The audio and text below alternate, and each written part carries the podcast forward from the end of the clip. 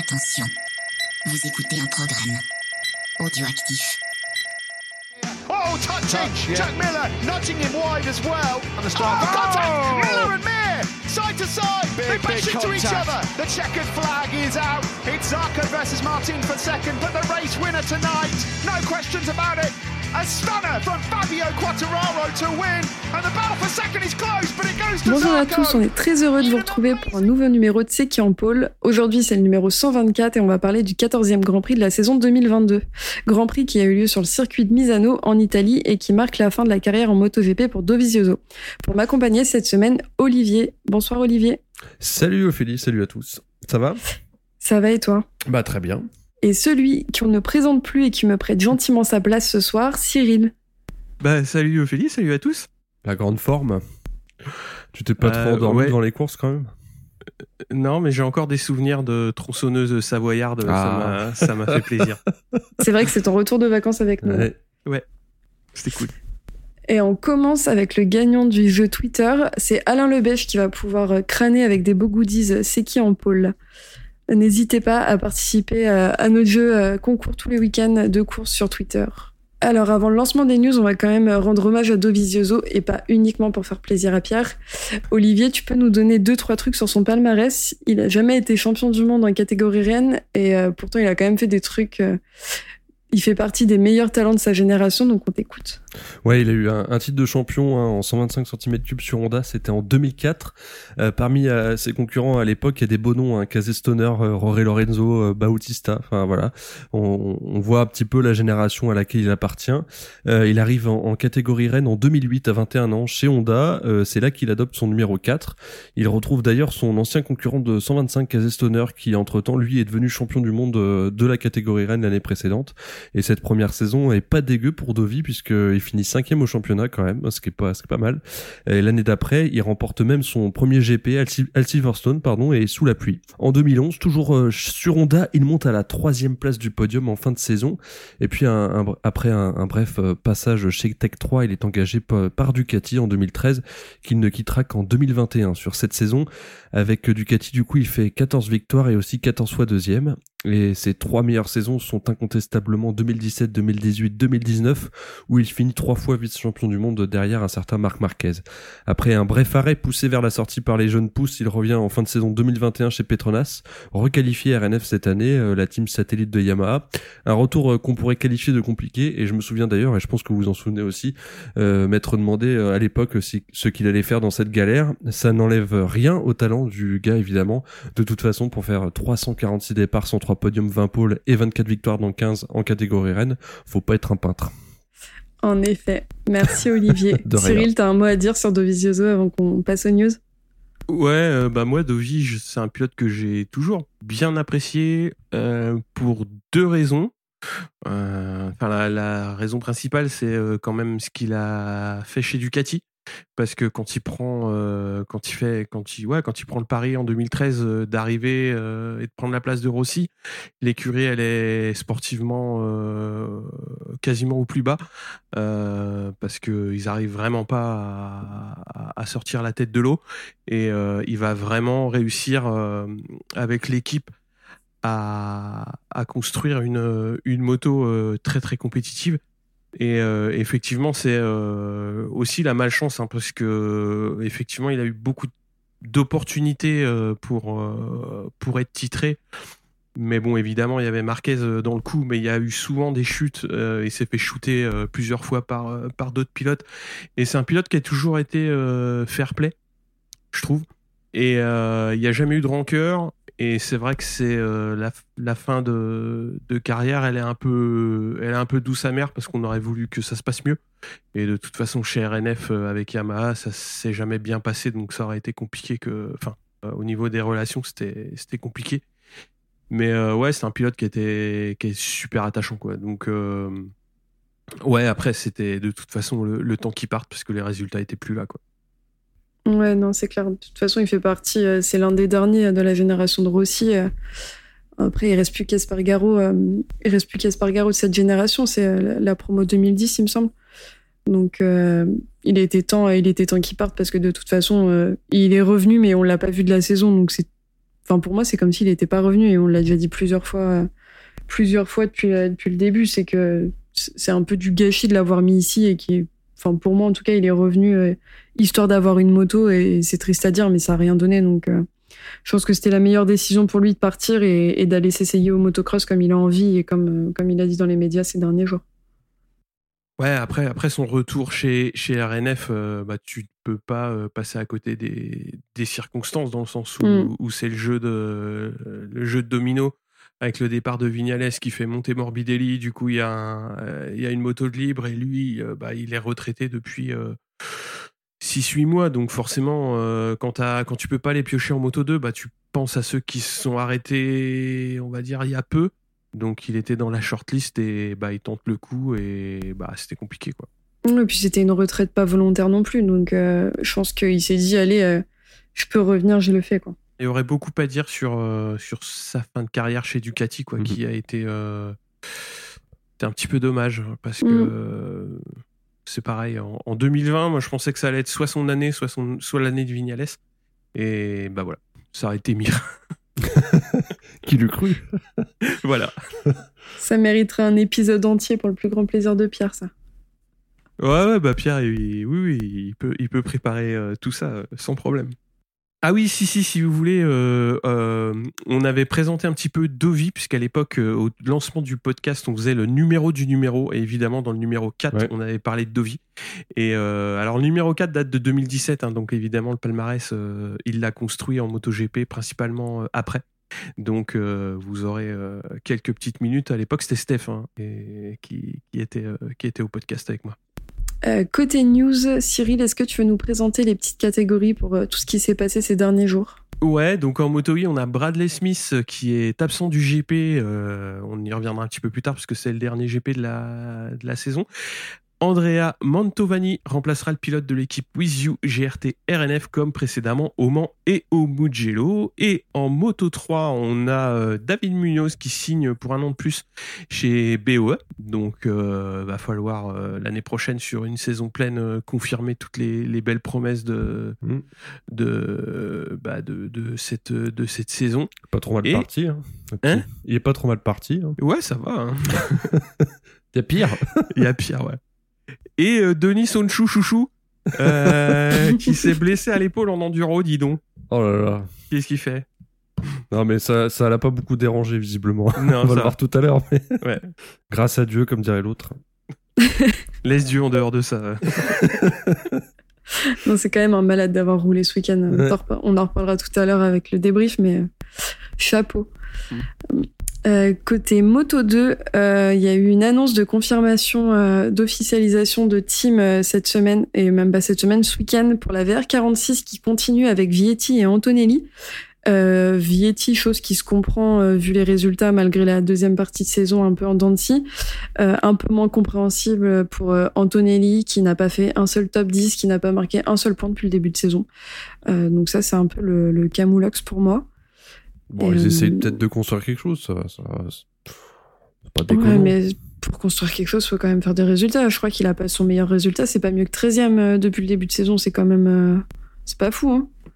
Ah, c'est pas fou. et en plus, il... oui, c'est sûr.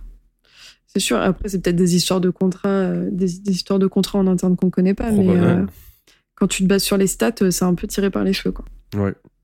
Comme quoi, il n'y a pas que ça qui compte, quoi c'est plus, sur un potentiel qui joue plus, que sur. Euh, enfin, surtout en Moto 2, c'est plus sur un potentiel que sur, que sur des résultats. Parce que. Ils savent ah, très bah, bien que les gars, dès qu'ils sont champions du monde, ils partent, ils partent en GP. Donc, euh, Ce qui est pas forcément une bonne chose. Ce qui est pas forcément une bonne chose, effectivement. c'est pour ça que moi, de mon côté, je trouve que garder Vietti encore une année en Moto 2, c'est une bonne chose parce qu'il a encore pas mal de choses à apprendre. Mais euh, en tout cas, moi, c'était une bonne nouvelle pour moi ce week-end. Ça veut dire que je vais continuer à avoir Vietti encore une saison. Ah, bah, de toute façon, tu l'aurais vu soit, euh, soit en moto 2, soit chez les gros, quoi. Oui. Ouais, ça aurait été, enfin, ça aurait été précipité quand même en Vietti en moto GP. Euh. Oui, clairement. Non, faut construire. Non, c'est clair. après, comme ça, tu peux envoyer des Bezeki, euh, des en moto GP, quoi. Ouais, Et qui font des, saisons de rookie. Bah, il fait une bonne saison hein, pour un bah, rookie. Il est mûr, hein. hmm. Bah, côté euh, Silly Season, euh, encore, euh, on passe à la MotoGP. On a eu l'officialisation, celle qu'on attendait un peu tous, avec le choix, le choix entre Martin et Bastianini. C'est donc Bastianini qui a signé chez Ducati officiel pour la saison prochaine, ce qui a permis à Pramac de confirmer Zarco et Martin encore pour une saison. Euh, donc ça, c'était du côté des Ducati. Et on a eu l'officialisation de Mir chez Honda et l'officialisation de Oliveira et Fernandez chez RNF Aprilia. Moi, de mon côté, je trouve que c'est pas mal d'avoir euh, Oliveira et Fernandez du côté euh, RNF parce que ça leur donne un pilote qui, a du potentiel et qui sait piloter une moto, une moto correcte. Et, Fernandez, pour moi, c'est un peu la deuxième chance de montrer ce qu'il vaut. c'est le, champion, le champion mental, moral, pardon. Moral. ouais.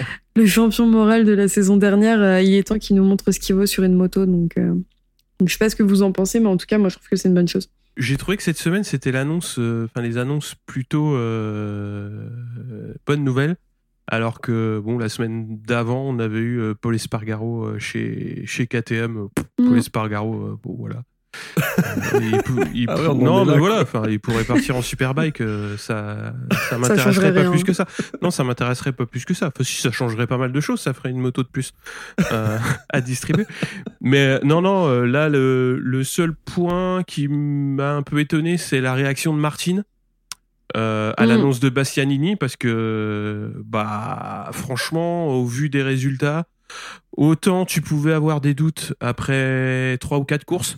Autant là, une fois que tu as passé la mi-saison, que tu vois tout ce qui se passe, euh, clairement, euh, Bastianini est largement au-dessus de Martine. Il a mal, Donc, il, euh, il a mal hein réagi, Martin, peut-être euh, redire pour ceux qui n'auraient pas, qui auraient pas suivi sa Ouais. réaction. Oui, il était un petit peu vexé, quoi. Ouais, il était un peu vexé parce qu'en début de saison, il a dit en début de saison, on avait parlé euh, de monter en, en écurie usine, c'était fait à 100%, etc., etc. Et puis là, euh, bah, le choix, il est un peu différent. Il a dit qu'il avait aussi, euh, étant donné que la signature euh, se faisait pas, il avait contacté d'autres marques. Après, le dire maintenant, euh, je vois pas l'intérêt. Après, ça fait partie d'une certaine franchise, euh, peut-être. Bon, après, voilà, ma Martine, bah, faut rester sur tes roues, faut faire des podiums, des victoires comme Bastianini, et puis on pensera peut-être à toi. Ouais. Je l'aime beaucoup, hein, Martine, hein, parce que c'est euh, c'est un pilote qui est très agressif. Mais euh, même si Bastianini, il manque de constance, je trouve, euh, le fait d'arriver chez des officiels, ça peut lui apporter un, un soutien, on va dire, plus régulier de la part de l'équipe technique. Et à mon avis, ça va aller avec des résultats plus réguliers et au niveau de la performance. C'est-à-dire que c'est un pilote qui sera certainement, je dirais pas sur le podium sur toutes les courses l'an prochain, quoi, mais il faudra penser à lui et, et puis voilà, quoi. Ouais, et puis en plus de ça, euh, après, on le verra dans le débrief de MotoGP, mais ça va sûrement euh, lui enlever une pression pour la fin de la saison. euh, la fin de la saison, on l'a vu encore ce week-end, euh, il est capable de faire de belles choses, donc, euh, donc ça, je pense que ça va être intéressant de le voir sur une Ducati. Enfin, officielle en l'occurrence. Le fait d'être chez une officielle, ça implique beaucoup d'autres choses sur le plan marketing, communication, etc. Oh, ils en ont rien à foutre. Oui. Ça devrait- Ouais, Bah, en non, fait- mais sérieux, ils en ont rien à foutre. Euh, Enfin, moi, je trouve que effectivement, c'est ce qu'on avait tendance à se dire, mais euh, je me rends compte. Là, je sors un peu du, du sujet, mais je me rends compte que il n'y a pas tant de choses que ça. Ils ont quand même une liberté qui est assez euh, oui, large. mais je, je veux dire par rapport aux événements, enfin euh, à la représentation de la marque, il y a, peut-être- il y a Oui, je parlais de la représentation Oui, de la oui, marque. tu parlais de ça. ouais. Enfin, il y a beaucoup plus ouais. d'événements, il y a beaucoup plus de déplacements, il y a beaucoup plus de signatures de trucs, de machins. Ouais. euh, on sait que ça convient pas forcément à tous les pilotes. Bon, euh, lui, il a signé tout de suite, il a eu raison. hein. Je, je lui reproche absolument pas d'être d'accord pour aller chez l'officiel. hein. Mais euh, ça fait aussi partie du package, quoi. C'est pas Mm. juste il prend la moto rouge et puis et puis banco. Il y a il y a tout un truc autour. Et puis t'as des pilotes qui ont pas envie de se faire chier avec ça. Zarco, il le dit lui-même que ça lui va très bien de rester dans un dans un team annexe. euh. C'est exactement, verra ce c'est exactement un jeune que je pensais et bah lui a priori ça le gêne pas s'il a signé chez, chez officiel. Ou puis vu ce qu'il arrive à faire avec la Pramac. euh. Oui. Ouais, côté euh, Silly Season aussi, on a la rumeur, l'énorme rumeur, mais euh, dont on se doute un peu tous et qui risque d'être signée et officialisée bientôt, c'est potentiellement l'arrivée d'Augusto Fernandez euh, en MotoGP. euh, en MotoGP, et il nous restera que la place de, de Nakagami et après euh, la grille sera définitive pour l'année prochaine. Donc euh, Après, c'est ça plein. prend forme. Il me semble, ouais. Ouais. Mais bon, on se doute, on se doute que ça sent Fernandez, Fernandez dans les parages. Ce qui va se passer chez KTM et Gaz Gaz, ça va être fortement dépendant de ce que va faire Pedroza en intersaison. Parce que de toute façon, voilà, ça fait deux ans de suite qu'il se foire. Mm. Bah, ça serait bien que. ça serait bien que ça, change un peu, quoi. ouais, ou qu'ils changent de pilote test à un moment donné si ça fonctionne pas. Hein. KTM, ils préfèrent euh, gicler leur pilote officiel, c'est plus rigolo. oui. Ça a plus d'impact médiatique. C'est pas professionnel ce que tu dis, Cyril. Attention. Ah mais je suis pas professionnel. non, non. voilà, c'est un point que j'avais pas mis, mais effectivement, c'est un point qui m'a qui m'a bien bien énervé ce week-end. C'est tout le le ping-pong de presse par presse interposée entre euh, entre Gardner et euh, bah, les dirigeants de, de, KTM en mode voilà euh, ils m'ont dit que j'étais pas pro mais non on n'a jamais dit ça. C'est le bis bis carotte c'est moi qui l'ai dit quoi. c'est ça. C'est c'est pas moi c'est celui qui dit qui est et puis voilà. Ok donc c'est très bien. Écoutez continuez à aller jouer avec votre caca et on, sera tous très contents. C'était l'instant glamour signé Cyril. Ah non, mais bon, après, faut, voilà, faut arrêter de tourner autour du pot, quoi non mais KTM ils, font que ça. Euh, avant c'était Aprilia donc avait des un comportement avec ses pilotes euh, un petit peu euh, brusque on va dire. Ça s'est un petit peu calmé ces dernières saisons. Bah, KTM c'est puissance 1000 quoi. Ce qui est assez surprenant en plus parce que c'est pas du tout l'image l'image du team qu'on peut avoir habituellement. Enfin c'est pas l'image qu'ils veulent faire euh, ressortir euh, quand ils donnent des interviews, etc. Donc moi, j'avoue que j'étais assez surprise. Après, de, vu le début de saison et la manière dont ils se comportaient dès le début avec Fernandez et Garner, je suis très peu étonnée. Mais euh, je suis d'accord avec toi que c'était vraiment dommage et que la com était vraiment mal foutue. Bah, la com est mal foutue. Après, le cas Fernandez, il a été expliqué aussi par Pete Bearer où effectivement, ils se sont pas cachés qu'ils avaient mis des clauses euh, de malade pour faire cracher les pilotes euh, si jamais ils voulaient quitter le giron de la marque. Et c'est ce qui mm. se passe avec Fernandez cette année. Alors on n'a pas eu le montant, mais ils se sont pas cachés euh, d'avoir dit voilà ce qui s'est passé avec Martin, ça nous a bien foutu les boules. Donc maintenant les pilotes on les verrouille comme des comme des sagouins. Sauf que voilà ce qui, ce qui a été dit aussi et pas confirmé, c'est que Fernandez il voulait le faire redescendre en moto 2 et qu'au bout d'un moment faut pas prendre les pilotes pour des cons quoi. C'est pas des yo-yo quoi. Euh, et, ils savent très bien ce qui va se passer, c'est que le prochain coup, eh ben, un pilote, il va mettre dans sa clause, bah, si tu me fais monter en MotoGP, tu pourras pas me rétrograder. Et puis voilà, puis on va continuer avec dans des clauses à la con où euh, ça va se finir à la marelle euh, sur la grille de départ. Voilà, c'est tout. Ouais, puis en termes de, en termes d'ego, t'imagines, on te dit, tu redescends en moto 2, par contre, on fait monter ton, ton cousin à ta place. Je pense que l'ambiance dans les repas de famille, ça doit pas être ça après. Bah, le, le, ouais, le, le, cas Fernandez, c'est pire que tout parce que euh, ils le font monter en MotoGP parce que justement il y a des teams euh, qui lui tournent autour pour le faire signer euh, l'année d'après mm. et ils se disent putain on va le perdre donc on le fait monter pour après le dire bon on va le faire redescendre. Enfin faut, arrêter faut arrêter de jouer avec les pilotes comme ça quoi. Ouais puis ils ont tout perdu au final donc. Ah bah, au final tout le monde s'est barré. Après ça a coûté un bras à Fernandez. Hein. Ah bah j'imagine ouais. Euh, ça, ça, on le sait pas, mais euh, à mon avis, pour acheter son contrat, euh, il a vendu la baraque, quoi. Ouais, et puis encore, c'est ce qu'on disait la semaine dernière, mais en plus, son contrat, il y a une clause qui concerne son frère, donc ça devait pas concerner que lui, les négociations de fin de contrat, là. Voilà, c'est ça. Bon, après. Ça nous ne regarde pas. Euh, côté pilote, on a aussi euh, un grand absent ce week-end en plus de Marquez, c'est Mir, euh, suite à sa chute, à sa chute sur la dernière course sur laquelle il s'est fracturé la cheville. Donc il est remplacé par Watanabe. Et on avait une wildcard de Miguel Piro chez Ducati pour le week-end. Ça, c'était les petites infos pilote absent et pilote remplaçant. Et niveau info un peu plus importante, on a euh, Marc Marquez qui a effectué une visite médicale durant laquelle il a été déclaré apte à pouvoir conduire une moto. Il a effectué un test euh, le 31 août sur une 600 euh, CBR à Aragon et il nous fera l'honneur d'être présent au test à Misano ce mardi et ce mercredi. Donc ça, c'est une super nouvelle. il me semble que si, euh, Olivier, tu avais des, des, grosses infos à nous donner également. Oui, alors pour rester sur Honda, euh, selon speedweek.com, on note aux sources, euh, Takeo Yokoyama, directeur technique du projet HRC, sera viré à la fin de la saison. Et le HRC va avoir des nouveaux bras oscillants en alu et non en carbone. Et la GP en est euh, équipée d'ailleurs dès les essais. Alors euh, évidemment, on enregistre un peu trop tôt hein, pour vous dire si c'est concluant. Enfin, c'est quand même une bonne nouvelle pour la Honda. Peut-être que ça va être une évolution positive. On l'espère en tout cas. Je, je te dis juste que le problème, il est pas au niveau du bras oscillant. Oui, bon, c'est pas grave. la, la méthode Coué, ça, ça, peut marcher, tu sais, avec Paul Espargaro. non, ça marchera euh, pas avec On t'a mis un nouveau bras oscillant, vas-y, fonce. Ah, ok. Hop. Il fait, il fait Paul. Voilà. Alors, sinon, Paul, il y a... Paul fait Paul. Okay. Paul fait Paul, voilà. Euh, on va passer la blague. Euh, et puis euh, cette dernière euh, news que vous avez vu comme moi, euh, il y a eu un accord entre la Fédé des sports méca de l'Arabie Saoudite et la Dorna pour un futur GP dans ce pays classé 166e pour info sur 180 au classement de Reporters sans frontières. Le Qatar qui ouvre chaque saison et qui était pas super bien classé non plus est 119e donc bien devant quand même au classement. voilà la petite info. bon vous retiendrez la première partie de cette info qui est que il y aura peut-être un, un, GP euh, un GP en Arabie Saoudite mais j'ai pas pu m'empêcher de rappeler euh, ce fait. Euh, bah, Simon, notre ami Patterson s'en est délecté aussi par un tweet en réaction.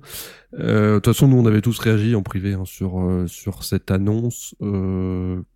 Après la Malaisie euh, le, le, le, le, circuit, non, c'était pas la Malaisie, c'était la Thaïlande, pardon, Thaïlande, le circuit thaïlandais euh, qui avait été construit dans des conditions euh, assez abominables. Euh, voilà, la Dorna poursuit sa course vers vers l'indigne. Vers la connerie et au-delà. Vers la connerie, voilà. Ouais, non, c'est clair, c'est une, c'est une news dont on serait bien passé hein, quand tu vois que, alors, si je dis pas de bêtises, c'est sur sur ce même circuit qu'en F1 cette année, t'avais des images du circuit avec des bombes qui tombaient derrière. ouais. C'était Sérieux? Ah oui, il avait été...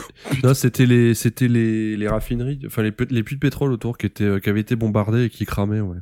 Ouais, voilà, donc ça donne une bonne, euh, un bon, un bon climat de sécurité pour envoyer un autre, un autre sport là-bas. Puis, euh, pff, en fait, c'est ce qu'on disait en privé et que, que Pierre a, a, fait remarquer de manière très juste, c'est que déjà qu'on fait, euh, on fait construire des, des, des, circuits sur des îles où, ok, il y a un marché, mais que ça apporte pas grand-chose et qu'éthiquement c'est un peu un peu bancal là. C'est vraiment. Euh, à part pour l'argent, euh, moi personnellement, je comprends pas la raison d'aller mettre un GP là-bas en fait. Ah, moi j'attends le prochain GP en Antarctique de nuit. Hein. ouais, j'attends plus que ça moi. La ah, nuit, non, ce mais... sera pas l'hiver du coup. Parce que... ah mais non, mais ils mettront des, des projecteurs comme au Qatar et tout. Euh, ah, moi, je fais un truc comme ça moi. Avec Ouais, la piste la- chauffée la- pour la éviter la glace. euh, Bah, faut la ah, piste putain. chauffée, bien sûr. Non, mais Ouais, là, mais euh, ouais. Après, ça. Bah, c'est c'est décevant quoi. Enfin, je veux dire, on a, ce sport a pas besoin de ça pour être bon, pour être joli, pour être euh, pour être tout ce qu'on veut. Déjà qu'on en prend plein la gueule parce que c'est un sport qui pollue euh, par nature et ça, euh, je suis le premier à reconnaître et à me flageller tous les dimanches en regardant les courses en me disant putain, mais pourquoi je regarde des trucs qui consomment de l'essence pour rien? Ça donne pas envie d'être fan en fait. C'est ça qui est chiant. tu vois, c'est- Ouais, puis la manière, la manière dont c'est fait aussi. Enfin, en fait, là, j'ai l'impression que c'est une accumulation de petits couacs éthiques et à côté, ils veulent se vanter en disant on va faire des efforts, euh, ben, en l'occurrence, euh, de manière écologique et climatique, et à côté, ils font ce genre de trucs. Enfin, je pense qu'il y a Ouais. quelqu'un dans, le- dans, le, dans la com ou dans les personnes qui réfléchissent à tout ça qui est, qui, je sais pas, il doit, manquer, il doit manquer une case pour que ça fonctionne correctement.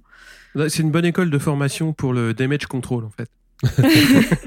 Non, mais c'est ce qu'on ce qu'on disait tout à l'heure en off euh, avec Cyril, c'est qu'il y a ça, c'est qu'il y a la com autour. Enfin, c'est une accumulation de conneries en termes de com. euh, en l'occurrence, je repense aux casques, euh, aux histoires avec les casques ce week-end, mais je sais pas, j'ai l'impression que les, accumule et que ça va être à celui qui va nous sortir la plus grosse connerie, quoi.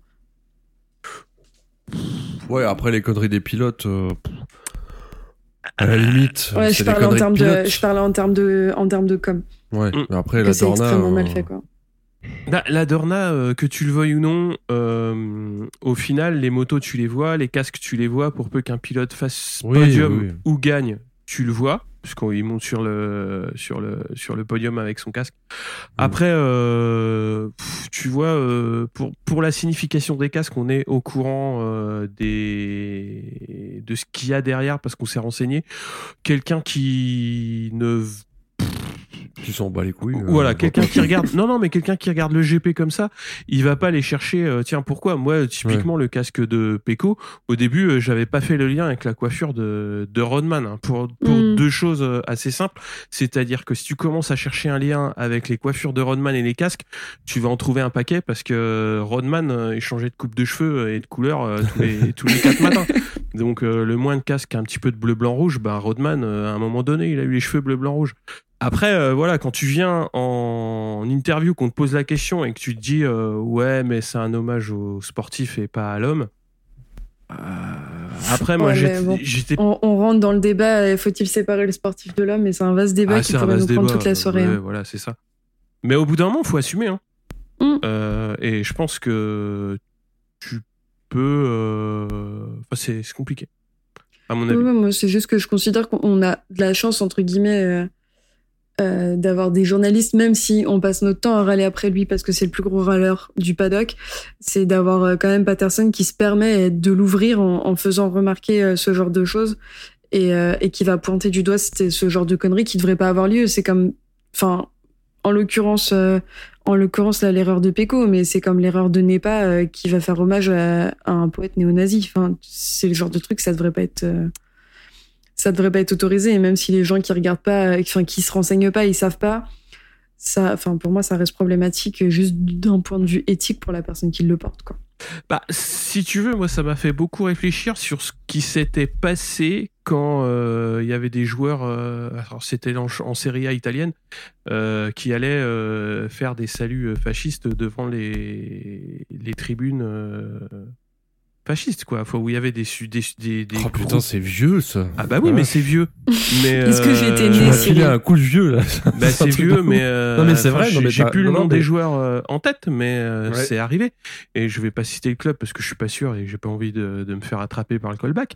Mais euh, ça s'est passé. Ça, et ça donne une image du sport italien, enfin du sport en, général, qui est pas très propre. Et quand effectivement tu vois des casques ou des livrets spéciales qui ont euh, pas nécessairement à toi en tant que spectateur une, une portée directe quand t'as quelqu'un qui dit bah ouais euh, il y a peut-être un peu plus à creuser derrière qui le fait et qui t'explique bah ouais c'est intéressant quoi parce que tu peux plus te dire euh, ouais mais bon euh, je rends hommage à un tel et pas à un tel quoi Mm. ça fonctionne plus spécialement comme ça et il faut aussi voir que les pilotes euh, ça marche dans les deux sens hein. c'est-à-dire que quand le MotoGP va euh, courir, courir le monde des pétrodollars pour organiser des courses à droite et à gauche, les pilotes ils vont aller courir et les teams aussi. hein. C'est-à-dire Ouais. que quand tu, quand tu rentres dans un système comme ça, tu n'es plus seul. Enfin, tu n'es pas seul. C'est-à-dire que quand tu viens avec un casque, la Dorna, elle peut pas dire ah bon non, je n'étais pas au courant quoi. Si elle est pas au courant, le, tu, tu sors le casque en FP1, en FP2, tu reviens avec ton casque normal. Bah, la Dorna n'est pas là pour communiquer avec les pilotes euh, Bah non, mais euh, après, euh, c'est à eux aussi de faire une charte ou de faire valider les casques en amont. Mm. Euh, c'est, je sais pas. Enfin là, je Au-delà au-delà de ça, je pense que on l'avait déjà dit sur d'autres sujets, mais je pense qu'il manque de toute façon une une asso de pilotes. En fait, ouais C'est- tout simplement. Enfin, c'est-à-dire que les mecs, ils se voient, je sais pas, une fois par an, euh, deux fois par an, euh, j'en sais rien, mais euh, c'est à eux de discuter de tout ça entre eux. Après, ils ont évidemment pas les mêmes opinions politiques, je l'espère, parce que si les avaient tous tous les mêmes, ça serait chiant. Mais ils ont peut-être pas toutes les mêmes opinions. Bon, euh, pour ce qui est du néonazisme, hein, on parle pas d'opinion. hein, clairement, on parle de DI. Mais euh, mais c'est à eux aussi de, de de se prendre en main. Enfin, je, je suis pas tout à fait d'accord avec toi, Cyril, quand tu dis que c'est, euh, enfin, quand tu laisses penser que c'est à la Dornade de prendre les choses en main. À mon avis, c'est global. C'est oui, c'est global. Je suis- oui, je, je comprends bien le, ton point. Je pense que c'est aux pilotes aussi de se, prendre en main tous et, euh, et de s'organiser aussi pour être aussi plus fort quand la direction course fait de la merde comme on l'a vu euh, maintes fois. Euh, Enfin voilà, je pense qu'il y a, il y a ce qu'ils font très bien en F1 par exemple. Enfin, on fait toujours le parallèle, euh, ça va, c'est chiant, mais pour le coup là en Formule 1 ils, ils, ils savent le faire. Donc euh, peut-être Mm. qu'en moto euh, il y a peut-être euh, quelque chose à mettre en place de ce côté-là. Mm. Voilà. Bah, de toute façon il y a toujours des choses à apprendre des autres sports et surtout des sports qui nous ressemblent donc euh, Ouais. on a bien euh, on a je bien qu'on a dérivé du sujet parlé de ce principal truc. C'est ça. Du coup, euh, J'en profite en parlant des départs, tu me fais penser à Yoko, Yokoyama, c'est qu'on n'a pas parlé du. Donc, juste un petit mot sur le départ de Fokada, le l'ingé de Dovizioso, qui du coup le suit dans son départ. Mm. C'était juste un petit mot, on s'était dit qu'on en parlerait, donc on, on le signifie. Et, et, dans les petites infos random du moment, il y a un documentaire, une série documentaire qui est sortie sur YouTube avec un épisode qui sort euh, chaque semaine, apparemment jusqu'à la fin de saison, euh, sur la chaîne de Honda.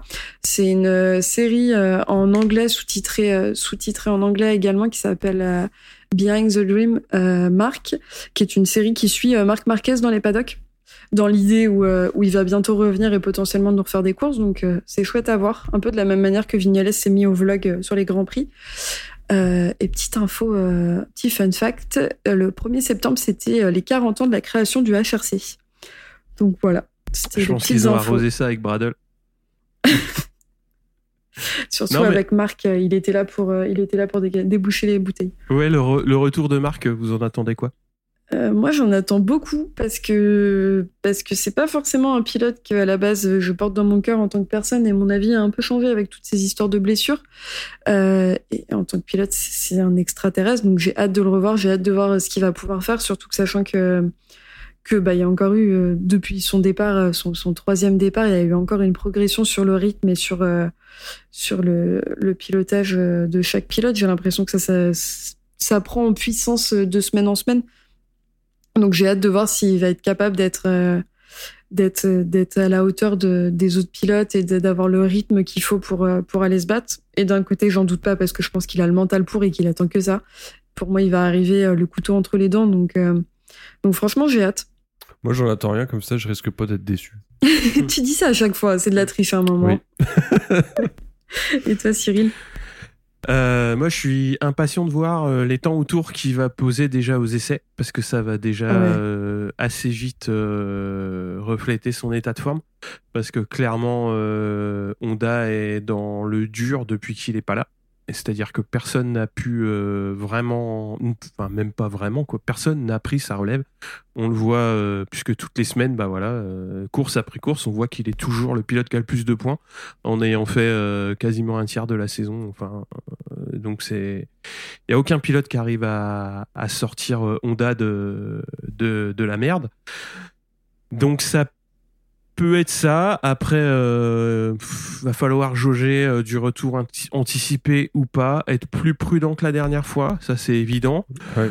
Euh, à la fois euh, dans le physique, parce que évidemment il va pas avoir, euh, on va dire la l'endurance peut-être tout de suite.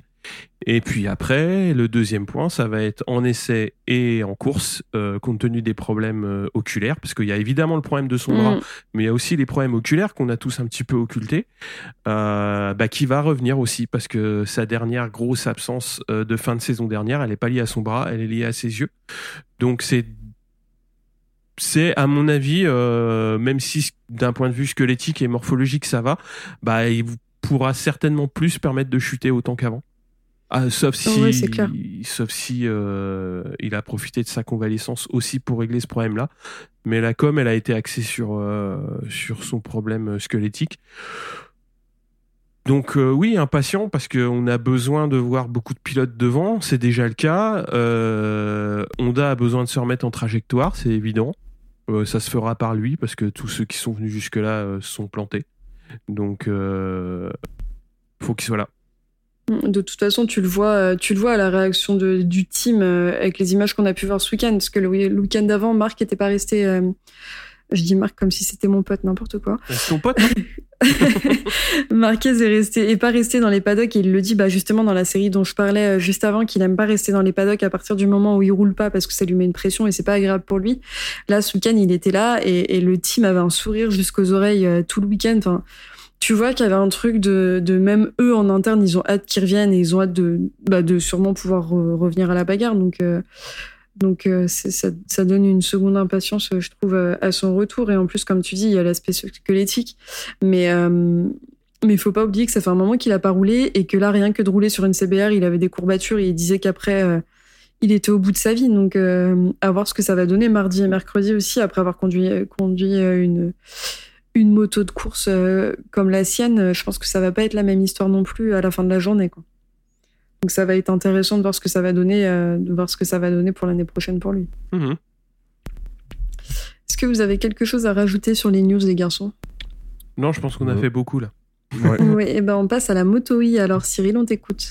Alors, euh, Moto c'était la dernière course de la saison, enfin les deux dernières courses de la saison. En qualif, c'est Egarter qui part en pôle devant Casadei et Torres qui complètent la première ligne. On a Granado, Ferrari et Ponce euh, qui sont en deuxième ligne. On va attaquer donc les deux dernières courses.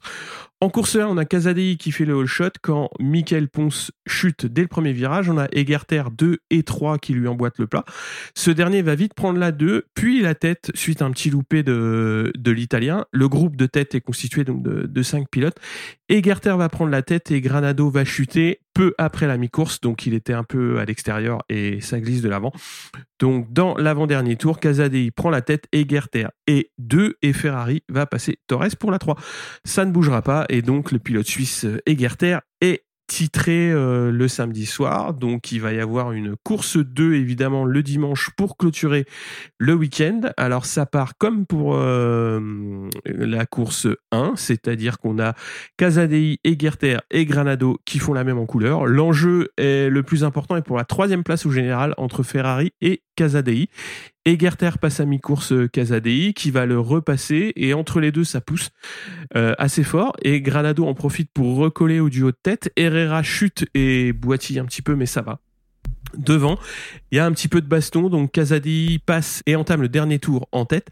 Egerter se loupe et se fait passer par Ferrari 2 et Granado 3. Donc il y a un très beau dernier secteur et Ferrari va passer Casadei pour la victoire et la troisième place au général. Donc euh, c'est un très très beau dépassement. Euh, c'est une des courses à voir, euh, on va dire, de la saison euh, Moto E. Elle était quand même assez, assez intéressante. Donc au général, on a Egarter qui s'impose avec 227 points devant Granado 192 points et demi et Ferrari est troisième avec 162 et demi. Casadei 4, Ponce 5 et Okubo 6. Je sais pas si vous avez vu les courses. Non. Euh, moi, j'ai regardé la, j'ai regardé la deuxième. Ouais. C'est moche. Je, je trouve toujours pas d'intérêt à la moto I. Je, à part quelques dépassements, vraiment, je... en fait, je pense que c'est vraiment le bruit qui me, j'y arrive pas quoi. J'ai l'impression d'avoir des, des, des petites tondeuses électriques, euh, électriques qui passent quoi. C'est très perturbant et et il y a moins de, enfin évidemment, c'est des motos électriques, mais il y a tellement moins de rythme que sur les autres motos que je m'ennuie très vite. Après, euh, ça reste 15 minutes et il y a quand même des beaux dépassements. Il se passe quand même des choses assez chouettes à voir, mais euh, mais ouais, j'ai un peu euh, un peu de mal avec la catégorie. Et même si je fais l'effort de regarder, tu vois, je suis pas je suis pas transcendée quoi. Bah, de toute façon, l'année prochaine, ce sera avec des Ducati, donc euh, Du coup, Pierre nous fera des revues chaque semaine sur la moto I. tu crois? Non, Il aime bien la Moto il aime bien Ducati, donc voilà. non, mais promis, j'essaierai d'être plus assidu l'année prochaine sur la moto I. C'est pas, obligatoire. hein. Non, mais peut-être que peut-être que le fait que ce soit Ducati, ça changera quelque chose et, et le championnat sera plus intéressant. Je sais pas. Hein. Mais chaque course Moto verra. sauve un ours blanc. Ah, je suis pas sûre. C'est ce que dit la Dorna. Ah, ils, ont, ils en disent des choses intelligentes là dedans en ce moment. Je pense qu'il devrait, il devrait peut-être t'embaucher, Cyril, euh, Pourquoi? Avec ce, bah, Avec avec des ce genre sauveurs de con, communique. ouais, ouais. Ouais. Sauver un ours, regarder la moto. Ouais, c'est ça. Si, on n'avait rien d'autre à dire sur la moto I, euh, tu nous racontes ce qui s'est passé en moto 3 euh, dimanche Ouais, donc en Q1, on a Munoz, euh, Félon, Rossi et Adrian Fernandez qui passent en Q2. Alors, la pluie avait commencé en fin de, de Q1 et donc la Q2 va se dérouler sous, une petite pluie, donc pas grand-chose, ils pourront rester en slick. Et on a Honshu, Olgado et Morera qui forment la première ligne, Yamanaka, Guevara et Tate en deuxième ligne. Félon est 18e. En course, donc, on a Carraro et Sasaki qui chutent euh, dans les premiers virages. Ça doit être au T4. Honshu en a profité de la pole. Guevara, Morera, Olgado partent bien. On a Migno qui chute après euh, trois petits tours. Sergio Garcia vient lécher la roue d'Honshu et chute dans les virages suivants. Alors, la boulette, hein, évidemment. Guevara a creusé un petit gap devant Foggia et Olgado, donc euh, le pilote italien. Donc Foggia va ramener la meute et euh, reprend la tête de course après 10 tours. Ils sont devant puisque Guevara, Olgado et Massia sont devant avec une seconde 3 d'avance sur le deuxième groupe qui profite un petit peu de la baston en tête pour, euh, recoller au fil des tours. Garcia prend un, drapeau noir. Et euh, devant, donc la baston Foggia Guevara, c'est quand même assez chouette, on va dire, dans le ventre mou de la course. En général, euh, on va dire dans, dans le deuxième tiers de course, c'est assez calme. Mais là, Foggia Guevara, ils ont, ils ont fait le show. Foggia va essayer de prendre 3 dixièmes pour se mettre à l'abri, mais ça reste fragile. Guevara va le reprendre. Mazia et Onshu sont dans le coup. Et les derniers tours vont se courir à 4 pour la gagne. Onshu tente un truc. Alors ça glisse en entrée, ça glisse en sortie de virage. Il passe 2, mais Guevara le passe. Et le dernier tour est très très beau. Et euh, le Turc va finir quatrième encore euh, la place du con. Donc on a Foggia qui l'emporte devant Massia et Guevara. Le français Félon est 18e. Est-ce que vous avez vu cette course? Qu'est-ce que vous en pensez? Ouais, alors course de ma boule hein, globalement, euh, sur tous les. Non mais c'est vrai, ça faisait longtemps qu'on n'en avait pas une aussi bien en Moto 3. Euh, J'ai l'impression, euh, surtout les huit derniers tours, enfin dernière partie de course vraiment ouf. Euh, on rappelle Anjou euh, court avec une épaule dans le dans le pas dans le plâtre, hein, peut-être pas abusé. ils ont pas une épaule au top quoi, avec une épaule pas au top.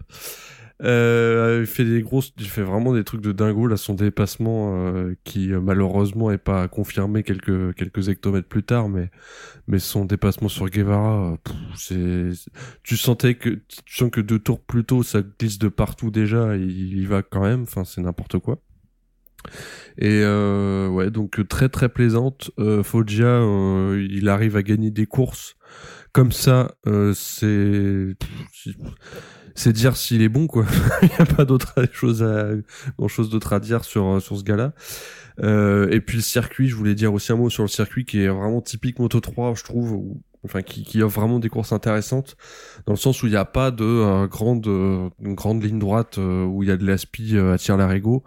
là, on est sur du pilotage pur et pour le coup, on s'est régalé. Voilà. J'ai enchaîné un peu. J'ai parlé d'Onju, j'ai parlé de, de Foggia. Non, mais, je suis d'accord. je suis d'accord avec toi pour le coup. J'aurais pas grand chose à rajouter sur son, ton retour parce que Honshu, euh, tellement dégoûté qu'il finisse pas sur le podium après la course qu'il a fait et il me faisait tellement de peine, euh, tellement de peine quand tu le vois dans son, dans son paddock à la fin quand il enlève son casque. Enfin, c'est vraiment, c'est de la vraie souffrance que tu vois sur son visage, quoi. Tu te dis, mais le mec, euh, le mec, il en veut, quoi. Et pour, et pour moi, c'est un peu le, bah, le caractéristique premier des, des vrais pilotes, ceux qu'on ont des choses à faire dans ces catégories, c'est que le mec, euh, il arrive avec une épaule en vrac et il fait ce qu'il a fait. Enfin, c'est ce que tu as dit, hein, c'est une course de ma boule et, euh, et ça fait du bien à voir quand tu vois comparé à la moto 2 la moto, et à la moto GP ce qui s'est passé. Euh, pour moi, c'était la meilleure course, enfin, ah bah surtout la fin de course, comme tu dis, deuxième partie de course, la course la plus intéressante du week-end, donc mm. c'est chouette. Et, et, ça fait plaisir aussi de voir Foggia, Foggia concrétiser et de monter sur le podium, surtout qu'il vient de signer en moto 2, donc je pense que ça lui fait pas de mal ça lui fait pas de mal de se, se prendre une petite victoire ce week-end. Après, euh, moi, j'avais noté, euh, dans ce qu'on s'était noté, j'avais mis un petit taquet à Mazia euh, en disant que c'était bien qu'il finisse enfin sur ses roues ce week-end. Il n'y a pas grand-chose à rajouter, mais je pense que c'est pas mal de le signifier quand même parce qu'il a pas, c'était pas très glorieux ces quelques dernières courses, donc donc c'est pas mal de le revoir venir euh, aux avant-postes aussi. J'ai juste oublié de rappeler le classement général. Donc on a Guevara en tête 204 devant Garcia 193 et Foggia qui revient à la troisième place avec 169. Et c'est dommage pour Garcia pour le coup. C'est pas une opération. Euh, une opération euh, satisfaisante et c'est un peu frustré effectivement Enfin ouais, je sais pas, voilà, je, je, je sais pas où je vais en venir, mais euh... que vous voyez ce que je veux dire au moins? Bah, euh, bah, là, de toute façon, il a perdu sa place de, de leader du championnat. Donc, euh... Ouais, ouais. Mais sur le, sur même sur la course, euh, il, il, perd un peu ses moyens euh, mentalement, je trouve. Contrairement à d'autres, tu vois, genre mm. Foggia qui est resté devant et qui est même où il y a eu de la bagarre à 4 devant, ça s'est bagarré toute la course, hein, on va pas se mentir. la Garcia, il se retrouve dans le ventre mou et il galère à revenir et ouais donc euh, un peu compliqué qu'on s'est oublié pour euh, pour lui. Ouais, j'ai l'impression que mentalement il avait un peu lâché sur cette course, c'est un peu dommage. Mm. Euh, bah, justement, le, le, problème qui s'est passé, c'est que il a chuté, il est reparti, mais il avait pas le rythme et euh, il s'est fait mm. doubler. Donc, je pense que bah, il s'est fait prendre un tour. Et je pense que c'est ça qui, qui a amené le drapeau noir. Absolument. Parce qu'il est resté dans le groupe, euh, justement, bah, il est resté dans un groupe et quand t'es drapeau bleu, bah, tu dois laisser passer le groupe, quoi. Tu dois pas rester au milieu. Mm.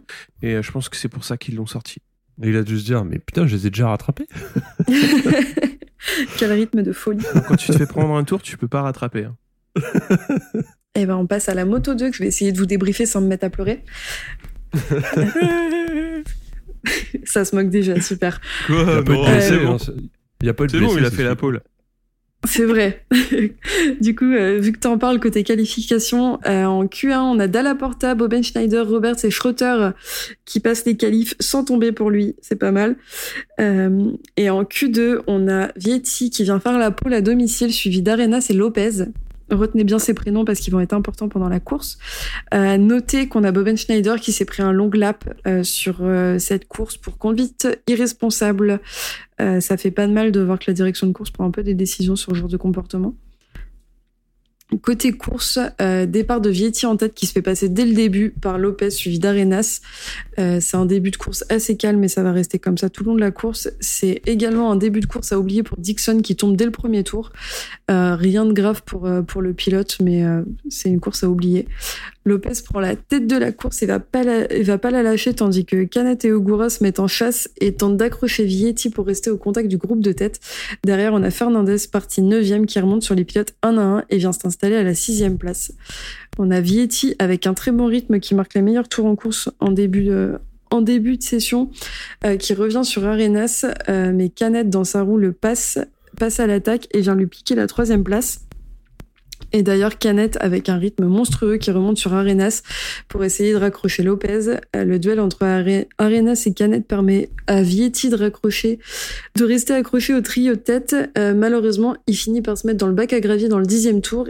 Il repassera euh, par le stand, repartira, mais finira par rentrer puisque, puisque rien ne fonctionne pour lui. C'est un week-end à oublier pour lui et pour moi. Euh, puisque vous savez mon amour pour Vietti et que j'étais un peu énervé devant cette course du coup. Euh, derrière, euh, Fernandez passe Ogura et vient petit à petit grappiller les places au classement avec un rythme de folie. Il, finit par mon- remonter sur Arenas pour venir lui voler la troisième marche du podium. Cette bagarre permet également à Canet de s'échapper et de conserver la seconde place jusqu'à la fin. Et c'est Lopez qui passe la ligne d'arrivée, lui qu'on n'aura pas vu se battre de la course puisqu'il aura mis une, une distance avec tous les pilotes dès le début et il remporte sa toute première victoire après seulement 8 courses en Moto 2. Euh, il offre également à son team la première victoire d'une non-Calex depuis euh, Valence 2019, euh, victoire qui avait eu lieu avec Binder. Derrière, on retrouve Canet et Fernandez sur le podium, suivi d'Arenas, Ogura, Acosta, Arbolino, Chantra, Roberts et Alcoba pour clôturer le top 10. Et côté chute, on retrouve Kelly, Vietti, Antonelli, Corsi, Vandengorberg, je ne sais pas le prononcer, Aldeguer, Dalla Porta, Agus, Navarro, Salak et le pilote wildcard Pasini. Euh, côté classement, on retrouve donc Fernandez avec 198 points, Ogura avec 194, Canet avec 157 et Vietti qui s'est fait voler le top 3 avec 156 points. Est-ce que vous avez vu les courses? Ouais, Enfin, la course, du coup. Ouais. Qu'est-ce que vous en avez pensé? C'est fatigant. Ouais. C'est vrai que c'était pas une course euh, très mouvementée pour le coup. Il y a eu, euh, à part Canet et Fernandez, pour moi, c'était quand même relativement calme cette course. Ouais. C'est intéressant de voir Lopez hein, quand même, comme tu, oui, comme tu l'as dit, euh, pilote qui arrive dans la catégorie, euh, qui gagne et ouais, euh, grosse masterclass de sa part. Euh, un- pff, ouais, impatient de voir ce que ça va donner sur la fin de saison parce qu'il est loin au général, mais il peut quand même euh, profiter de la fin de saison pour se replacer. Et, Ouais, parce euh, qu'il a pas fait, euh, il a pas fait autre chose qu'en top 10 depuis qu'il est là, euh, depuis qu'il est arrivé au Mans. Ouais. Au Mans, il a fait, euh, il a, il a pas terminé Mm. la course, mais depuis, il est dans le top 10 tout le temps. Il faut quand même noter que c'est un pilote qui a terminé deuxième, euh, deux- deuxième du championnat d'Europe euh, quand il y était, et, euh, et il a été appelé pour remplacer Fenati Mm. à partir du Mans. Donc c'est pas évident non plus d'arriver à partir d'une saison qui a déjà commencé pour remplacer quelqu'un et faire ce type de résultat. Donc, donc franchement, c'était impressionnant à voir et, et c'est chouette pour lui qui rentre dans le, dans le classement des pilotes qui marquent des victoires, qui sont capables de marquer des victoires. Donc ouais, je suis d'accord avec toi, va falloir, va falloir surveiller ce qu'il fait. Mais pour moi, c'est de la même manière que Munoz. Ouais. Euh, Munoz qui a pas fait une course déconnante ce week-end non plus et qui depuis qu'il est là, euh, parce que pareil, euh, il est arrivé en, en cours de saison, il fait des choses qui sont tout à fait remarquables quand il termine sur ses roues. Donc, euh, donc c'était les deux faits notables pour moi de la course. Après, en effet, c'était pas, il se passait Ouais. pas grand chose. Fernandez, il appuie son, il appuie sa position de leader. Quoi. Ouais, pas grand spectacle, mais encore une fois, en moto 2, tu vois que ça roule. euh, Quand tu, enfin, quand t'as déjà, déjà roulé toi-même ou même que tu t'intéresses un peu à la technique, euh, tu vois que ça, sans, même si c'est pas spectaculaire, euh, parce qu'il n'y a pas de dépassement ou il n'y a pas de bagarre euh, entre pilotes, qu'est-ce qui roule, punaise. Pff. En moto 2, Mm, c'est vraiment, je trouve que, euh, enfin, techniquement, c'est, c'est, je trouve ça vraiment dingo euh, euh, à voir en fait. Même Mm. si Bah, encore une fois il n'y a pas de hein. spectacle, ouais, ouais, même s'il n'y a pas de spectacle, putain, qu'est-ce qui roule. Mais le, le rythme de Lopez, euh, de Lopez, euh, si je dis pas de bêtises, Lopez, il a fait, euh, il a fait toute sa course en bougeant pas plus de 3 dixièmes maximum par tour. Ce qui est, ce qui, ce qui est ce assez qui s'appelle avoir du rythme. Ouais, c'est Ouais, des c'est machines. c'est des machines. Qui se mettent en mode et c'est parti, quoi. C'est ça. vrai. Et quand tu regardes entre lui, entre Fernandez qui a remonté, mais enfin lui, Fernandez, Canet et même Arenas, enfin pour moi ils avaient un rythme, c'était monstrueux ce week-end. C'était, euh, c'était pas la course de l'année, mais en termes de rythme, c'était vraiment impressionnant. Moi, je suis euh, d'un point de vue un petit peu plus large. J'avais un petit peu peur du retour d'Acosta parce qu'il s'est quand même blessé euh, assez lourdement au mois de juillet. Et en fait, faire 4 en Autriche et là il fait 6, c'est quand même un retour qui est pas qui est pas trop mal quoi parce que ça aurait pu vraiment euh, être beaucoup plus euh, lourd en termes de, de retour. Et euh, bon, là, il va encore avoir la tournée Outre-mer à, à gérer, on va dire. Mais bon, il est pas, il est pas perdu, quoi. Ouais, puis à voir parce que la tournée Outre-mer, pour le coup, il y a des pilotes depuis le Covid qui sont arrivés au moment du Covid, qui, connaissent pas du tout ces circuits. Ah oui. donc, euh, Ouais, ouais, tout à fait. Ouais. Donc je pense que ça va pas mal rabattre les, car- les cartes aussi et que les, les essais là vont devenir euh, vont devenir extrêmement importants pour certains parce que là pour le coup euh, l'Italie euh, t'as quand même un, un nombre de pilotes qui connaissent cette piste par cœur. Ouais. Ça les empêche pas de se foutre dans le bac à gravier parce qu'en l'occurrence euh, c'est ce qu'a fait la VR46 tout le week-end mais euh, mais ça va être intéressant d'avoir des, des circuits qu'on n'a pas vus depuis longtemps. Ouais. Et on reviendra pas sur la VR46 qui finit dans les graviers. ok, bah Olivier, on t'écoute sur la MotoGP alors. Alors en Q1, euh, c'est Bezeki et Marini qui se qualifient pour la Q2 et notez que euh, incroyable, Morbidelli a fait top 10 à l'issue de la FP3 et est donc directement qualifié dans cette deuxième partie de qualif. Et euh, en Q2 justement, bah on retrouve Miller qui prend la pole. On retrouve, que dis-je, on trouve Miller qui prend la pole parce que c'était pas arrivé depuis un petit moment.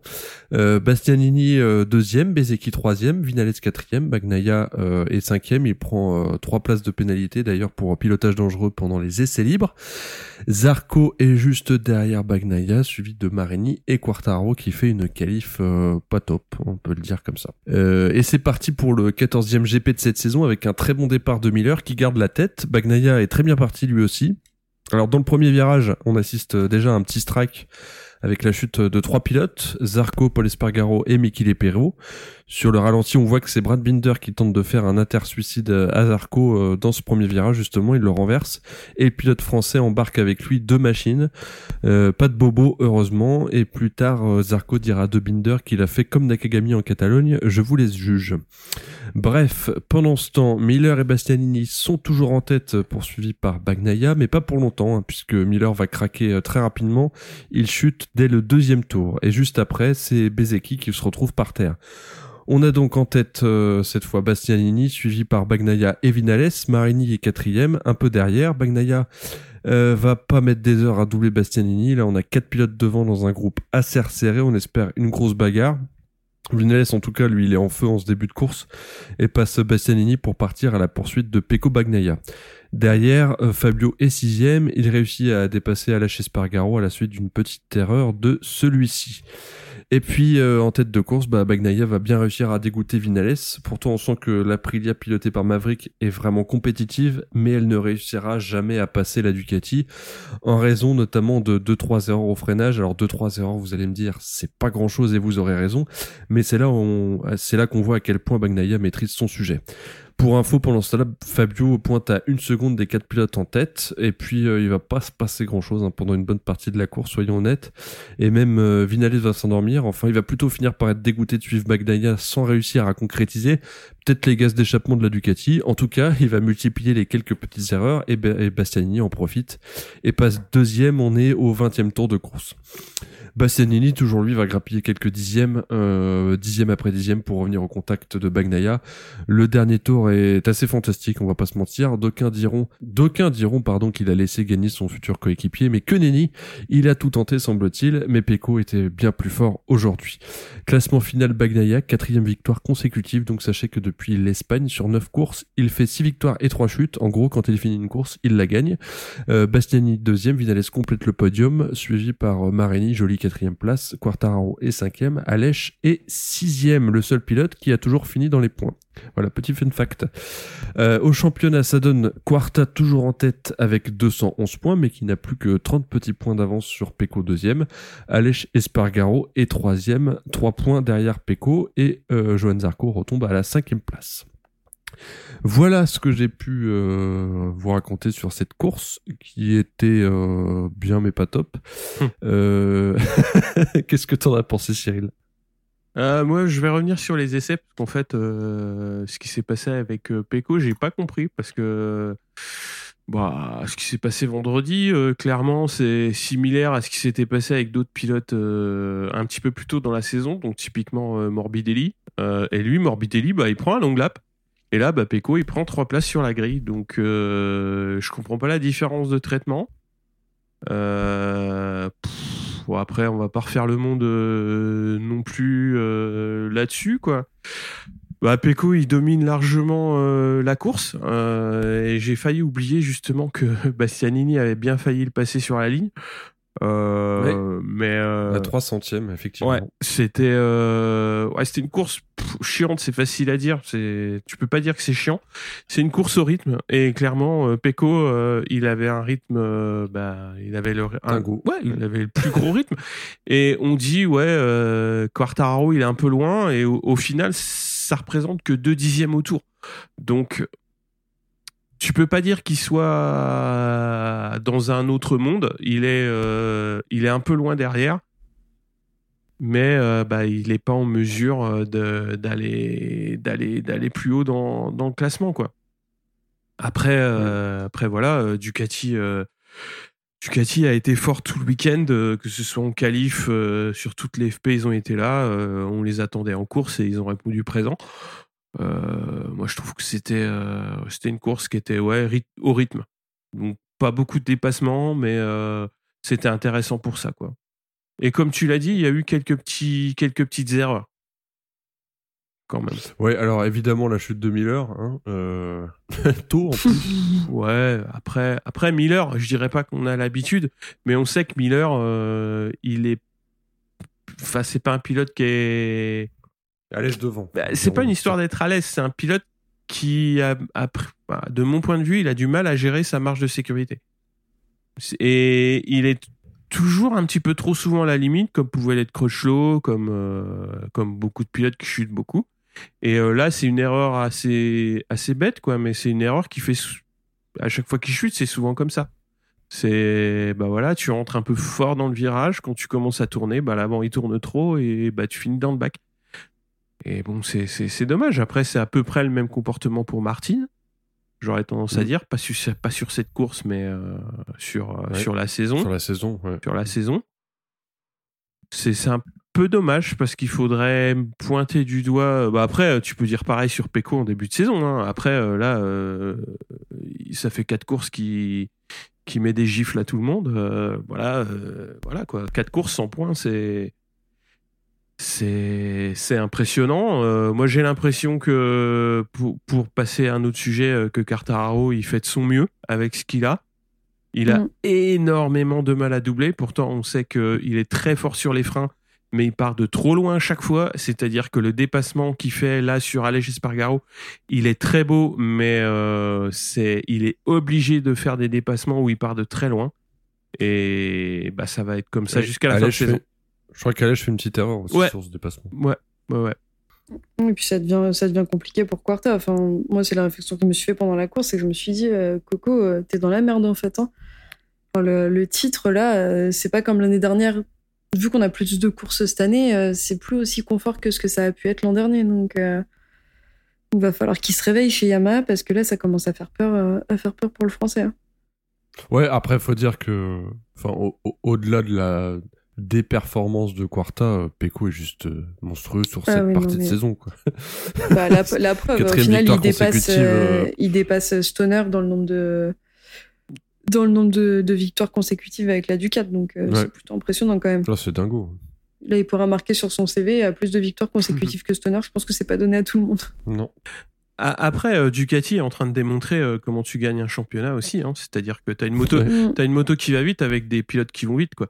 C'est, euh, c'est, bah non, mais c'est aussi simple que ça, parce que t'en as plein qui disent, ouais, tout c'est dégueulasse, ils ont 8 motos. Ouais, bah oui, mais tu peux mettre 8 KTM, jamais ils gagneront une course.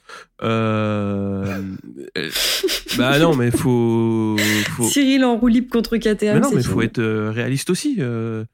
Euh, tu, ou, tu prends des Ducati euh, de 2012-2013, c'est exactement pareil. T'aurais pu en mettre 20. Si t'avais quatre autres euh, tréteaux, euh, c'est les tréteaux qui gagnent. Euh, là, ils ont une moto qui fonctionne très bien, qui en plus est polyvalente et qui à la fois est rapide en qualif et, en course. Donc bah il se passe ce qui se passe, c'est-à-dire que sur les trois premières lignes, t'as quasiment Kelly Ducati. Et puis après, en course, bah, quand t'as en plus la Yamaha euh, qui a des difficultés à doubler parce que manque de puissance, parce que tout ce que tu veux, bah, il se passe ce qui se passe. C'est compliqué en Et la seule qui et la seule qui marche aussi bien, que- presque aussi bien que la Ducati, c'est la Aprilia. ça. quoi. Mm. C'est ça. Bah, Grosse après, c'est ce domination qu'on italienne. disait. Après, concernant les Ducats, c'est aussi qu'ils ont, comme tu dis, Cyril, ils sont intelligents. et C'est ce qu'on disait, il me semble, dans le dernier épisode. C'est qu'en plus de ça, eux, ils ont des, des pilotes, par exemple, la wildcard de. De, De de Pirot, enfin ça reste un pilote Ducati, c'est pas n'importe qui non plus comme pilote. Enfin c'est intéressant pour eux d'avoir un pilote en plus euh, qui peut leur rapporter euh, qui peut leur rapporter des informations euh, des informations en plus et, et je trouve ça vraiment pas déconnant de leur part de l'avoir fait rouler ici donc donc ouais je suis d'accord avec toi c'est quand même ils ont ils ont une manière de faire qui est très Et intelligente et ça se ressent ça se ressent dans la manière dont Pecco gagne ses victoires de toute façon. Moi, je suis gêné quand on vient de dire ouais, mais Ducati, c'est parce qu'ils en ont 8. Euh, au bout d'un moment, euh, on voit ce qui s'est passé en fin d'année dernière. euh, quand il a fallu, quand les, les équipes privées, elles ont dû choisir qui les équiper. Il s'est pas passé. on avait euh, 8 Honda, 8 Yamaha et 8 Ducati, et avec, à la pièce, on a choisi de mettre 8 Ducati. hein. C'est Mm. tout le monde avait la possibilité, la possibilité d'équiper plein d'équipes. Ducati a fait des choix euh, technologiques et aussi euh, certainement de coûts d'équipement des, des équipes privées qui sont euh, le meilleur compromis technico-budgétaire. Et il se passe ce qui se passe. Tu files des motos qui fonctionnent à des pilotes qui sont bons, même des rookies, et ben ça performe. Et après, Ah bah la preuve on Mais- le voit on le voit avec Bezzecchi et mais Marini. hein. Exactement. Et tu peux pas aller reprocher après à des équipes euh, de dire ouais machin vous avez trop de motos. Je suis désolé, euh, non, c'est pas possible. C'est euh, si encore il y avait 32 motos sur la grille et qu'au final t'en choisis 24 euh, au tirage au sort, mais c'est pas ce qui se passe. Et si les autres veulent, euh, si les autres constructeurs veulent revenir à niveau, bah va falloir être compétitif. Et là, il n'y a pas de choix. Et qu'on vienne pas me dire, après, c'est des problèmes de budget. Parce, que, parce que je pense pas que le budget de Ducati soit énormément supérieur au budget de Yamaha. Ou de Honda. Encore moins de Honda. Après, c'est des choix, c'est des choix stratégiques. Alors, euh, c'est surtout dirigé euh, à Lynn Jarvis. Si tu nous écoutes, euh, euh, révise, révise un peu parce que quand il va en, en, en interview et qu'il dit oui, euh, bon, c'est gentil, mais bon, euh, il a beau être intelligent, ses évols, elles coûtent cher. Et ben, Kikito trouve des solutions moins chères et va plus vite et c'est tout. et, voilà. Euh, quand tu vois la gestion euh, des pilotes l'année dernière chez Yamaha quand Vignales part et la gestion cette année quand euh, part, mais c'est catastrophique. Qu'est-ce que tu vas qu'un un Crutchlow euh, qui va aller taper la tournée outre-Atlant, outre outre-mer avec ses mécanos et tout le bordel. Mais qu'est-ce qui ça pff, ça va faire comme Ce qui Watanabe est, va ce qui prendre est des tours. assez, euh, ce qui est assez surprenant en plus de ça, parce que Crutchlow, c'est quand même le premier, bon, c'est le pilote d'essai, d'accord C'est quand même le premier pilote, euh, je me souviens d'une interview de lui où il dit euh, Moi, c'est pour ça que j'ai arrêté la moto, c'est que j'en ai ras-le-bol de me taper des allers-retours entre les pays, entre les pays et de me farcir des allers-retours en avion, ça me gave. J'ai envie d'être chez moi pépère, quoi. Dans les grandes lignes, c'est ce qu'il disait. Bah, J'espère que tu as toujours ton passeport, hein, parce que. ouais, moi je suis content, je suis content de le revoir rouler, mais. Enfin, je pense que tu vas être moins contente. Ça se poser. Ouais, c'est clair. Non, bah, après, c'est juste que je suis un fan de l'époque euh, Crush le Miller. Mais, euh, mais du coup, je trouve ça assez étrange. D'un côté, je trouve ça intelligent parce que c'est leur pilote d'essai, et d'un côté, je me dis, est-ce que Crutchlow, il a vraiment envie d'être là? C'est peut-être pas la, la, technique la plus intelligente, mais on verra. Euh, mais ils ont pas le choix. On verra. Enfin, mm. de toute façon, ils sont obligés d'aligner des motos. Et voilà, enfin, la seule solution, c'est le pilote d'essai. c'est le pilote d'essai, quoi. C'est-à-dire. Par contre, pour, pour en revenir sur les Ducati, euh, quand je me suis refait la course là, euh, MotoGP, je me suis fait la réflexion, mais les Ducati avec leurs ailerons, ça devient des porcs épiques en fait. Hein. C'est, ça ressemble plus, ça ressemble plus à des motos, c'est un délire. Bah après, euh, moi je pense que c'est lié au fait qu'ils ont eu plusieurs fois des ailerons qui ont pété suite à des contacts, des ailerons avant. Mhm. Et je pense que les ailerons arrière, ils leur permettent de stabiliser la moto euh, justement quand ils perdent un aileron avant. Après, je suis pas sûr. Hein. Mais euh, ça, il faudrait qu'il l'explique aussi. Est-ce que c'est pas juste un, un, genre de poisson d'avril, histoire que les autres marques se mettent euh, à développer ça alors que ça sert à rien et de leur faire perdre du temps Mais arrêtez-moi si je dis des bêtises, mais c'est comme. c'est Honda qui parlait des ailerons ce week-end, si je dis pas de bêtises, avec Bradle et Espargaro sur les tests qu'ils avaient fait sur les ailerons avant, où euh, ils disaient que c'était super. Euh, alors je sais plus sur lequel des deux ils avaient mis des ailerons qui étaient très très imposants sur le devant. Ils disaient que c'était super parce que du coup euh, la moto ne cabrait plus, mais par contre que pour freiner c'était un enfer. pour pour rentrer dans les freinages et du coup ils avaient bidouillé tout le week-end sur la moto du second pilote pour essayer de garder ce truc où la moto cabrait pas euh, et, euh, et entrer mieux dans les freinages. Ils sont, ils sont au courant qu'il y a des tests euh, mardi et mercredi quand même. D'accord. Mais il me semble que c'est Honda. J'ai peur de dire une bêtise, mais il me semble que de mémoire c'est ça. Et c'est, bah, comme d'habitude, c'est Danilo qui en parlait, quand parlait sur Canal, parce que de toute façon, c'est l'œil de lynx de, la méca euh, dans les paddocks, mais, euh, mais c'était intéressant. Mais oui, en effet, euh, maintenant que tu le dis, c'est un peu con de gérer ça pendant le, ah bah pendant le Grand Prix alors que tu as des tests sur la même piste. Quoi. Bah ouais, tu as des tests sur la même piste et tu peux, enfin, tant que tu as des motos, tu peux tester, quoi. C'est-à-dire que si tu veux envoyer mm. Bradle, Paul Espargaro et Marc Marquez avec, avec des équipements différents, tu peux le faire, quoi. Il suffit juste d'avoir des mecs. Façon, hein. euh, de toute façon, euh, c'est pas pour ce qu'ils font en course autant qu'ils testent des choses, hein, que autant que ça leur soit utile de venir rouler sur les circuits. Hein. C'est vrai que c'est pas faux. Parce que bon, tu regardes ce week-end, Marquez n'est toujours pas là. Marquez est toujours en tête du championnat euh, chez Honda, quoi. Donc, ah, à un moment donné, il va peut-être falloir se réveiller aussi chez eux, quoi. Paul Espargaro, ça donne pas envie, ça donne pas envie d'être dans sa tête chaque week-end, non Je comprends pas. Tu... Enfin, j'en reviens toujours à, à KTM. Je comprends pas comment tu peux, euh, bon, quand t'as euh, quand as Gardner et, Fernandez qui, qui, se passe ce qui se passe, c'est-à-dire que tu as vu que euh, ton développement moto il est pas bon, donc tu as filé une moto que tu assumes pas bonne à des rookies, tu leur mets une balle dans le genou direct et tu leur dis cassez-vous, et tu vas rechercher un mec qui est parti deux ans avant et et ok, il, a connu la moto, il l'a développé, euh, tout ce que tu veux. Mais euh, je vois, je vois pas l'intérêt. Mm. Je vois pas l'intérêt. Après, on le verra peut-être l'année prochaine quand, quand Pedrosa euh, aura, aura passé une intersaison de plus sur, sur le machin. Mais. Je sais pas, peut-être que la moto est trop légère et ils avaient besoin de quelqu'un avec un ego très lourd pour pouvoir la faire. Ah non, au hein. contraire, c'est, elle est super lourde, la, la KTM. Ouais, non, je, suis un peu comme toi, je suis un peu perplexe par rapport à Pedro, euh, Pedrosa, n'importe quoi. Et Spargaro chez KTM. Mm. Mais bon, on verra ce que ça donne. Après, euh, autre point qui m'a plu, c'est euh, la, la confirmation.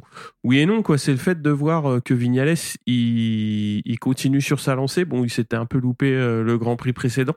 C'était un peu moins bon, mais là, il a retrouvé un, un rythme intéressant et puis en course c'est solide quoi donc euh, donc c'est plutôt euh, c'est plutôt cool quoi j'ai trouvé qu'Espargaro était moins dedans euh, pour le coup côté après c'est ça après bah, quand on a un qui est un peu mieux l'autre est un peu moins bien c'est dommage parce qu'il va falloir être bon sur toute la saison Ouais, c'est ce que je disais dimanche. Je pense qu'ils vont pas rester copains très longtemps, les deux.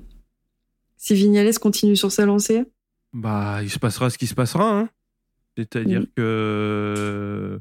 Après, euh, on a passé rapidement l'info, mais euh, c'est vrai que je suis impatient de voir ce qui va se passer sur les, sur les Aprilia. euh, RNF. parce que parce que RNF ils ont montré qu'ils savaient exploiter euh, du matériel pas toujours euh, de manière régulière mais euh, bah, ils avaient fait des belles choses avec Cartararo et, et Morbidelli donc euh, à voir à voir Euh, en plus les pilotes sont sont quand même euh, Oliveira euh, c'est à mon avis euh, l'une des meilleures pioches du du mercato Mm. je suis pas sûr hein, mais euh, Mais même Fernandez, hein, c'est ce que je disais tout à l'heure. Moi, je suis, je suis curieuse. euh, enfin, je sais pas ce que Olivier t'en pense, mais euh, moi, je suis quand même très curieuse de voir, euh, de voir ce qu'il va faire sur, sur une Aprilia, parce que les Aprilia, si ça continue comme cette année, elles tournent plutôt bien. Oh bah c'est clair, ouais.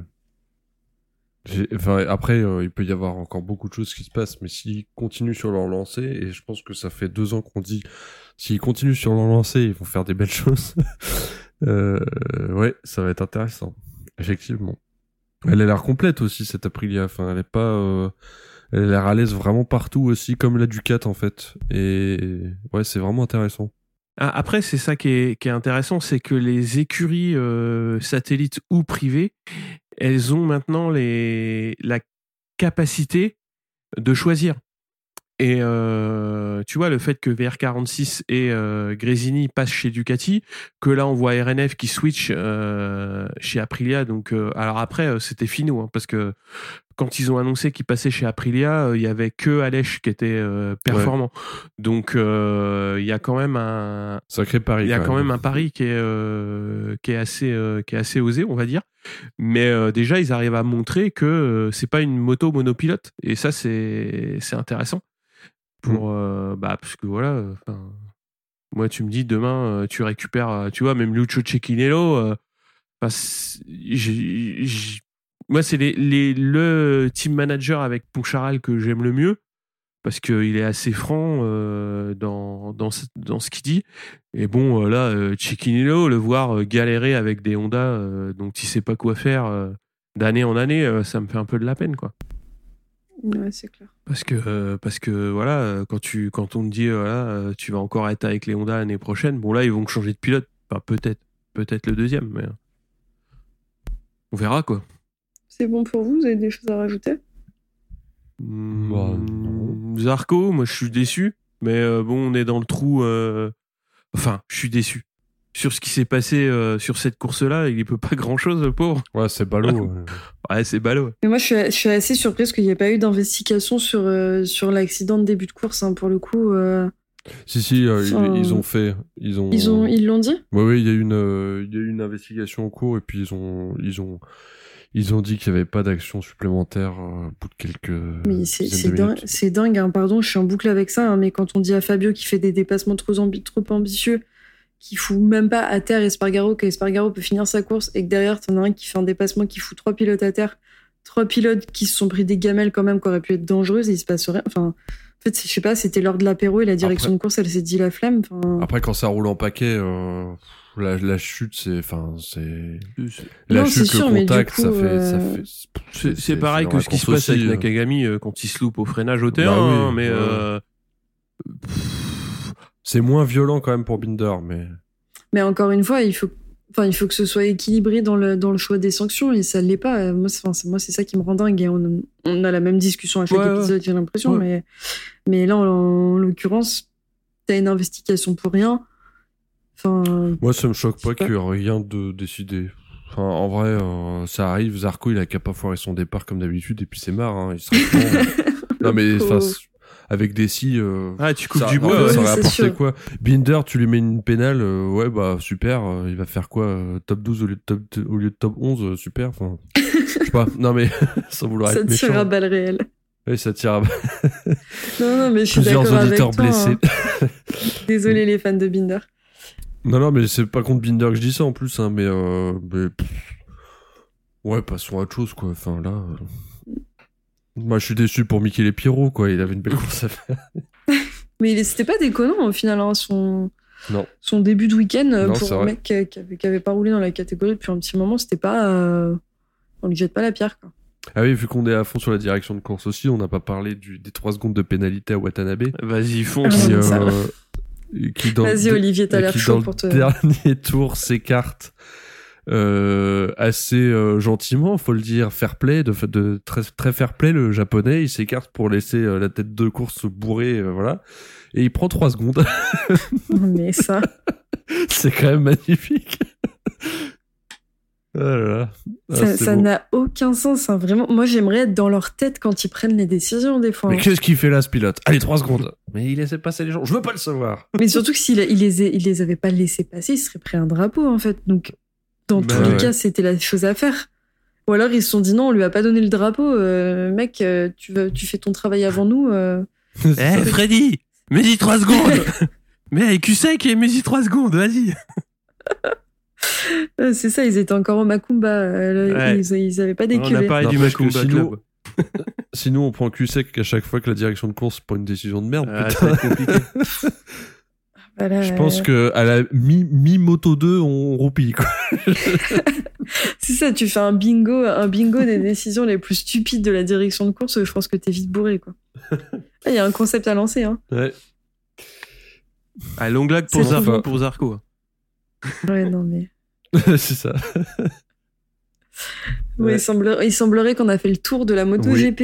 Euh, Oui. Donc, on va pouvoir faire juste un petit point rapide sur les dates des prochaines courses euh, côté Frenchy et, et autres, euh, autres joyeusetés. On a la Red Bull Ruckus Cup qui revient le 17 et 18 septembre à Aragon en même temps que, en même temps que le Grand Prix. Euh, on a le World Superbike le 9 et 11 septembre à Manicourt, donc euh, l'épreuve française. On a le 23 et 25 septembre sur le circuit de Paul Ricard, la dernière manche de la saison du French Superbike. Euh, donc encore une fois, je vous invite, si vous avez l'occasion d'y aller, à aller voir ce type de course qui change de la MotoGP, mais qui est pas, qui est pas moins intéressante. Et euh, pour, avant de conclure, un petit mot euh, un peu plus positif que la fin de l'épisode, du dernier épisode, puisqu'on a eu des, des nouvelles plutôt réjouissantes de Amaury Misera et euh, de Gino Rea, qui sont tous les deux euh, euh, plus ou moins sortis d'affaires et de retour chez eux pour, euh, pour avoir une convalescence à domicile. Donc encore une fois, on leur souhaite tout le, le meilleur rétablissement possible et on est content de savoir que, que tout s'améliore pour eux. Non, non, je vais juste rajouter un, un petit mot. euh, ça va être euh, un, un petit message personnel. Si vous êtes euh, le 15 août euh, l'été au Grand Bornand, euh, allez euh, à la station. ils organisent un super concours bien con, c'est-à-dire que ils montent des tracteurs en plastique en haut du village et ils descendent évidemment, bah, vu que c'est dans les dans les dans les collines euh, et dans les montagnes, bah, c'est une descente euh, assez assez fun.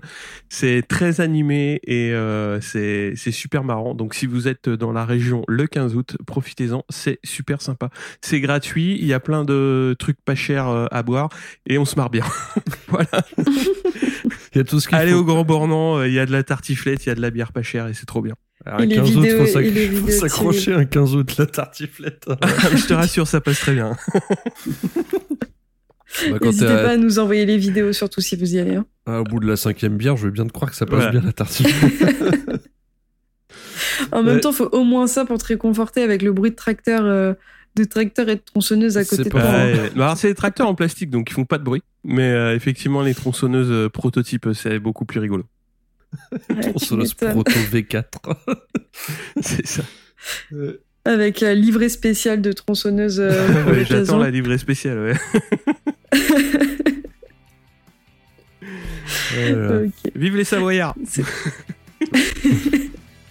C'est- bon pour vous, du coup. Ouais, c'est bon, ouais, j'ai passé mon message personnel. Ok. Bah, C'est tout pour nous pour aujourd'hui. On se retrouve très bientôt pour le débrief du prochain GP qui aura lieu le 18 septembre à Aragon en Espagne. En attendant, n'hésitez pas à nous retrouver sur Discord, Twitter et Facebook sur lesquels on est plutôt actifs pour débriefer toutes les actus moto. Et vous pouvez retrouver le podcast sur Deezer et Spotify. Merci Olivier, merci Cyril, c'était un plaisir de vous retrouver Merci à toi. C'était chouette. Salut, à Salut. tous. Donc c'est plutôt chouette à suivre et, ça, montre un autre, euh, un autre côté de Marc Marquez, donc c'est plutôt chouette surtout. Pardon, j'ai mon chat qui vient de sauter sur l'ordi. Je suis désolée.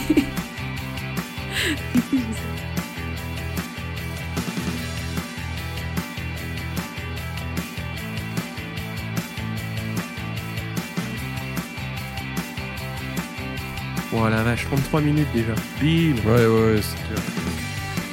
Bon, Après, il n'y aura plus rien à dire sur les courses. hein. Bah non.